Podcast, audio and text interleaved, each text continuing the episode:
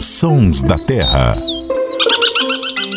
Olá, seja muito bem-vindo. Este é o podcast do Terra da Gente, em parceria com a rádio CBN. Eu sou o Marcelo Ferri, repórter do Terra da Gente, e aqui comigo, mais uma vez, está minha colega Ananda Porto. Tudo bom, Ananda? Tudo bem, Marcelo. É sempre muito bom estar aqui com vocês no Sons da Terra. Igualmente. Como vai, Luciano Lima? Tudo bom, Marcelo? Tudo bom, Ananda? Um abraço enorme aí para todo mundo que está nos ouvindo. A gente está vivendo um momento muito difícil com a crise hídrica, né? Todo mundo sabe disso. Uma pesquisa recente do MAP Biomas mostrou que nos últimos 30 anos o Brasil perdeu 15,7% da superfície de água do nosso território. E o ambiente natural que mais sofreu foi justamente o Pantanal, um ambiente natural que depende muito desse ciclo de cheias e secas. Todo ser vivo depende muito de água, mas existem algumas aves que dependem mais. São as aves aquáticas. Ananda, Luciano, não são só as garças que a gente vê que gostam de água, tem uma série de outras espécies. Quais são elas? O que a gente pode falar sobre esses bichos que vivem na água? Eu acho, igual você falou, né? Água é vida e onde tem água tem mais vida ainda. E as aves aquáticas é, é um termo que a gente usa para essas espécies né, que vivem, dependem desse ambiente, mas existem diferentes características. Né? Algumas elas, elas precisam não só viver, mas caçar dentro d'água. Outras, elas dependem desse ambiente, mas não necessariamente mergulham para se alimentar, se jogam na água de um modo geral. Então, tem as que dependem da vegetação aquática, dos, dos seres que vivem ali para se alimentar, e tem as outras que já são, vamos dizer assim, adaptadas a esse ambiente, tem até fisionomia do corpo, tudo conectado, né? E as garças, eu acho que elas são as espécies mais comuns, qualquer lugarzinho, seja rio, córrego, lago, sempre vai ter uma garça, né? Mas eu acho legal também falar que a gente tem uma variedade de garças. A gente tem a garça grande, a garça pequena, isso é das brancas que eu tô falando, né? Tem a garça moura, que é a nossa maior garça, e tem a garça azul. Então, assim, tudo depende. Mas o ambiente é muito rico. Tem marrecas, tem aqueles maçaricos, tem biguá, tem socozinho, vixe, tem uma diversidade muito grande.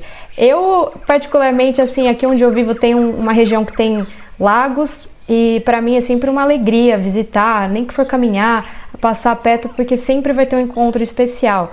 E seja com essas que dependem desse ambiente, sejam com outras que estão ali pelo arredor também, né? Mas eu não sei, o Luciano que me diz aí qual que é a ave aquática que, que marca aí para ele, para ele contar um pouquinho pra gente. Nossa, pergunta capciosa, pergunta difícil.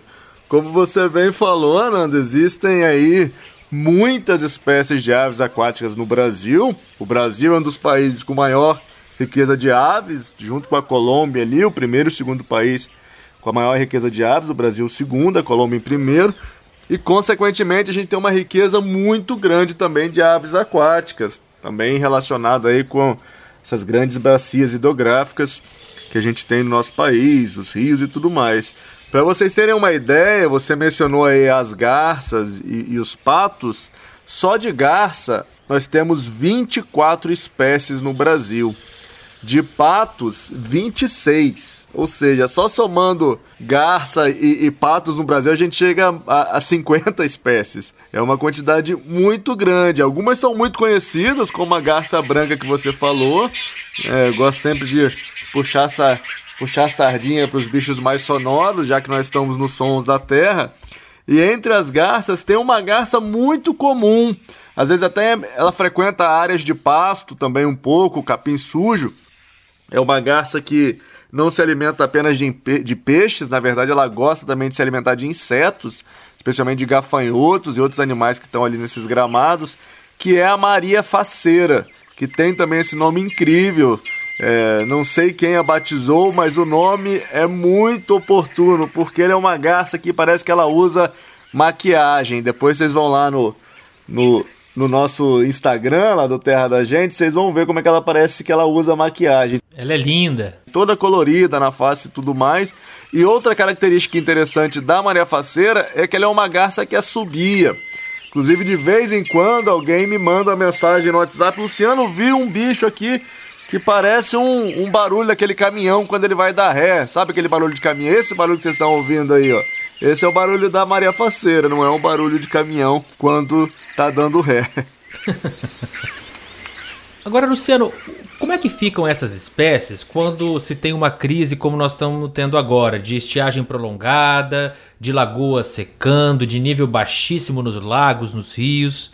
Então, Fer, tudo isso certamente impacta as aves aquáticas, é, mas acontece que por elas dependerem desse recurso que, que é bem dinâmico, que essa a, a água em si, a existência de chuva ou não, são aves com capacidade de deslocamento muito grande. Inclusive, várias delas são aves que migram, são aves migratórias. Por exemplo, a marreca irerê, ou irerê, esse som que vocês estão ouvindo aí, ela é um dos passarinhos que falam, fala o nome, né, se apresenta, irerê, irerê. É um bicho também super comum no Brasil, mas que a gente sabe que tem populações migratórias que vêm do extremo sul do Brasil, outras que migram pela região do Pantanal. O gavião caramujeiro, que é um gavião que tem essa risada que vocês estão ouvindo aí, ó, essa risadinha é esquisita, vamos dizer assim. É uma risada debochada, né? Debocha, é, debochada. Ele tem uma risadinha debochada, boa. É, é um bicho também que alguns pesquisadores do, do Rio Grande do Sul colocaram é, GPS recentemente e viram também que eles fazem grandes migrações pelo Brasil principalmente entre o Pantanal e o sul do Brasil, o Sudeste. É, não migrações muito marcadas, com destino muito fixo, mas meio que acompanhando a dinâmica da água aí. Ou seja, certamente causa um impacto. Até se parar para pensar, quando a gente fala que o Brasil perdeu essa quantidade absurda de, de água, a gente está falando de extinção de, de brejos, extinção de várzeas. E certamente quando você perde esses lugares, você perde o habitat, né? Você perde o ambiente que esses animais vivem e certamente eles acabam sendo impactados. É interessante porque quando a gente fala às vezes de uma floresta, né? A gente vê a floresta sendo derrubada, choca muito a gente, deixa a gente muito sensibilizado com a situação. Mas às vezes vem um trator ali, aterra o brejo, muda um pouquinho o curso do rio de lugar, é, drena as várzeas, faz canaleta para drenar as várzeas. São coisas que meio que passam desapercebidos para muita gente e no final das contas a gente está perdendo aí ambientes desses bichos fantásticos que são as aves aquáticas, que tem toda uma história de adaptação para sobreviver nesses ambientes, né? Eu lembrei aqui de, um, de uma espécie que é comum em ambientes assim aquáticos, é uma ave aquática que é muita gente inclusive não dá valor porque justamente está em vários lugares, enfim, que é o biguá, né? E muita gente vê de longe, ah, uma ave lá preta tal que fica na água e não dá valor. Mas é, é assim, é uma ave linda que tem um olho que parece de uma joia, um olho verde esmeralda e muitas pessoas nem sabem o som que o biguá faz. E, eu já passei por uma situação que aqui, como eu citei, que tem um lago, às vezes eu caminho e um dia conversando com pessoas que estavam ao redor, eu comentei, né? Ah, você já ouviu o som do biguá? E mostrei pelo celular, né? Aí a pessoa falou: Nossa, agora eu tô até mais feliz de saber que esse som é de um passarinho, porque eu achava que era um porco, eu achava que era um bicho. Um dia eu tava caminhando ali perto do lago, ouvi esse barulho e saí correndo. Então é legal porque a gente saber qual é a espécie, saber o som que ela reproduz, porque às vezes pode ser surpreendente, né? A gente falou outro dia aqui da Saracura Sanã, que tem um som que é esquisito também. O do biguá pode ser assustador para algumas pessoas e é um som também comum do ambiente aquático. Uma coisa que eu queria que o Luciano falasse que eu acho muito curioso, até mencionando o próprio biguá, que é uma espécie que mergulha bem profundo na água, pega o peixe. Também a gente pode observar voando bem alto. É, como que essa questão? As aves aquáticas, elas têm o corpo adaptado, né? Elas têm penas impermeáveis. Como que funciona essa relação para elas viverem nesse ambiente? Ótima pergunta, Nanda. Então, geralmente, quando a gente fala dessas adaptações, a primeira coisa que a gente pensa é nos pés palmados, né? Vamos dizer, nos pés de pato. Que, inclusive, os mergulhadores até copiam, colocando o pé de pato para mergulhar. Mas, além disso, existem várias adaptações, inclusive algumas muito sutis. Então a gente espera que toda ave aquática tenha, obviamente, a plumagem impermeável. Mas algumas espécies elas não têm. E por um motivo muito interessante. Então você estava falando do biguá. Além do biguá, tem um parente próximo dele, mas é um bicho bem diferentão, que é a biguatinga. é, tinga no tupi é branco, né? O biguá branco, porque ele tem os desenhos brancos na asa.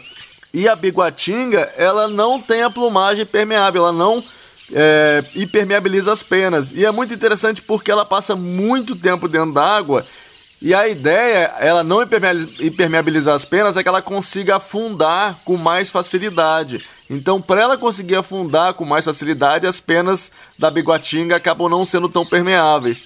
E a gente acaba vendo ela se secando sempre. Quase todo mundo que tem foto de biguatinga, lá os observadores de aves, a biguatinga está de asas abertas se secando na beira do rio, porque ela precisa se secar, afinal, ela não não, não tem essas penas impermeáveis, que acaba sendo uma adaptação, né? Muito interessante. As aves também têm um óculos de mergulho, várias aves aquáticas aí, elas fecham uma membrana transparente na frente dos olhos, a membrana nictitante, que acaba servindo literalmente como um óculos de mergulho. E a gente falou sobre sons de aves aquáticas estranhas. Tem uma ave aquática muito, que não só o som é estranho, esse som super esquisito que vocês estão ouvindo aí, mas a ave por si só também ela é estranha. É uma ave que tem chifre, literalmente. Eu, hein? Inclusive tem o nome científico dela, Anhuma cornuta. Essa aí é a Anhuma.